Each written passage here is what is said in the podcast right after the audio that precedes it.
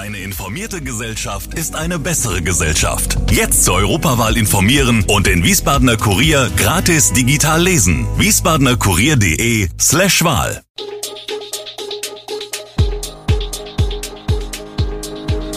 Gude, unser morgendliches News Update. Das Wichtigste aus Wiesbaden für Sie im Überblick.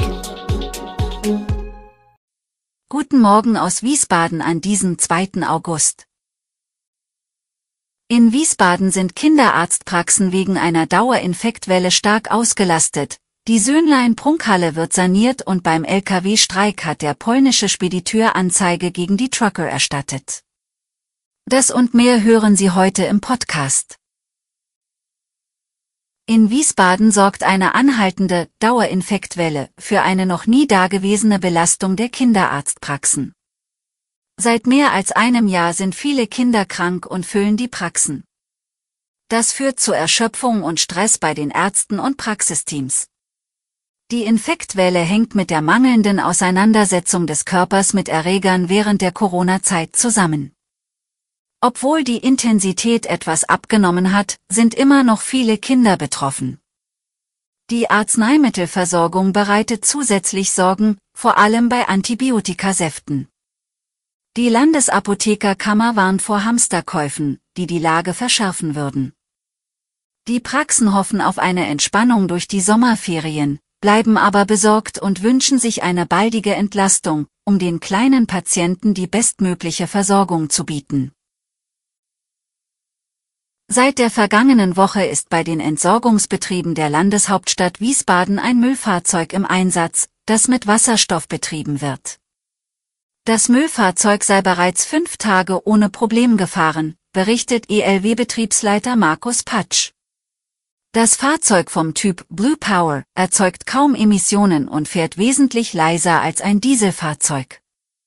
Im Einsatz ist der neue Wagen bei der Sammlung von Bioabfällen und hat eine Reichweite von bis zu 250 Kilometern. Betriebsleiter Patsch geht davon aus, dass das Fahrzeug einmal die Woche getankt werden müsse. Dies erfolgt an einer privaten Tankstelle in Nordenstadt. Der Anschaffungspreis des neuen Fahrzeugs liegt bei 1,1 Millionen Euro brutto. Ohne Fördermittel wäre die Investition für die Landeshauptstadt Wiesbaden laut Verkehrsdezernent Andreas Kowol nicht möglich gewesen. Das Bundesverkehrsministerium übernimmt 90 Prozent der Kosten. Im Mai hätten die ELW zudem eine weitere Zusage für die Förderung von drei batterieelektrisch betriebenen Müllfahrzeugen erhalten, die Mitte 2024 folgen sollen. Viele Jahre stand sie leer, die ehemalige Söhnlein-Prunkhalle in der Schiersteiner Schneebergstraße. Jetzt ist sie eingerüstet und es tut sich was. Die Firma Wohnschön GmbH hat viel vor. Gerade laufen die Entkernungsarbeiten. Architektin Phyllis Bukak plane ein Loft und vier Stadtwohnungen in der Villa, die jahrzehntelang leer stand. Das Gerüst ist vielen Schiersteinern schon aufgefallen. Im Mai hatte die Firma die denkmalrechtliche Genehmigung für Fassaden und Innenraumsanierung bekommen. Außerdem dürfen die Investoren die Fenster des Gebäudes aufarbeiten. Wie der Sprecher der Eigentümer sagt, setze man auf Solarenergie und Wärmepumpen. Bis alles fertig ist, werde es allerdings bis etwa 2027 dauern. Das Gelände der ehemaligen Zementfabrik war 1892 von der Sektkellerei Söhnlein gekauft worden. Das Maschinenhaus wurde damals zu einer Prunkhalle umgebaut. Die Wiesbadener sind größtenteils zufrieden mit ihrer Stadt, das ergab eine aktuelle Analyse des Amtes für Statistik und Stadtforschung. 74 Prozent der Befragten leben gerne in der Landeshauptstadt, und über die Hälfte zeigt sich mit der Lebensqualität zufrieden.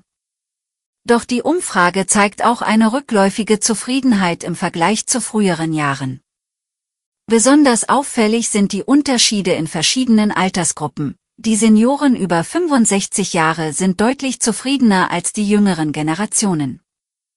Die Statistiker haben 26 spezielle Themenfelder des städtischen Lebens untersucht und eine Rangliste erstellt.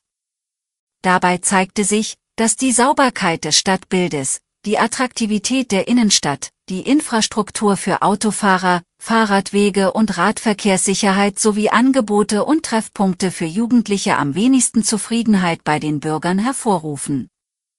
Im Mittelfeld liegen Aspekte wie Sport und Outdoor-Angebote, Schwimmbäder, Spielmöglichkeiten für Kinder, Umweltqualität, Lärmpegel und Angebote für ältere Menschen. Auf der positiven Seite stehen kulturelle Einrichtungen und Veranstaltungen, Arbeits- und Verdienstmöglichkeiten, Grünanlagen und Parks, ärztliche Versorgung und Krankenhäuser sowie wohnungsnahen Einkaufsmöglichkeiten. Wir schauen nach Gräfenhausen. Im Streik osteuropäischer Fernfahrer wegen offener Lohnforderungen hat der polnische Spediteur Anzeige erstattet. Ein Sprecher der Staatsanwaltschaft Darmstadt sagt, im Rahmen der Anzeige werde neben anderen Delikten auch der Vorwurf der Erpressung erhoben. Ein Firmensprecher sagte, der Unternehmer sei in der vergangenen Woche bei der Staatsanwaltschaft in Darmstadt gewesen.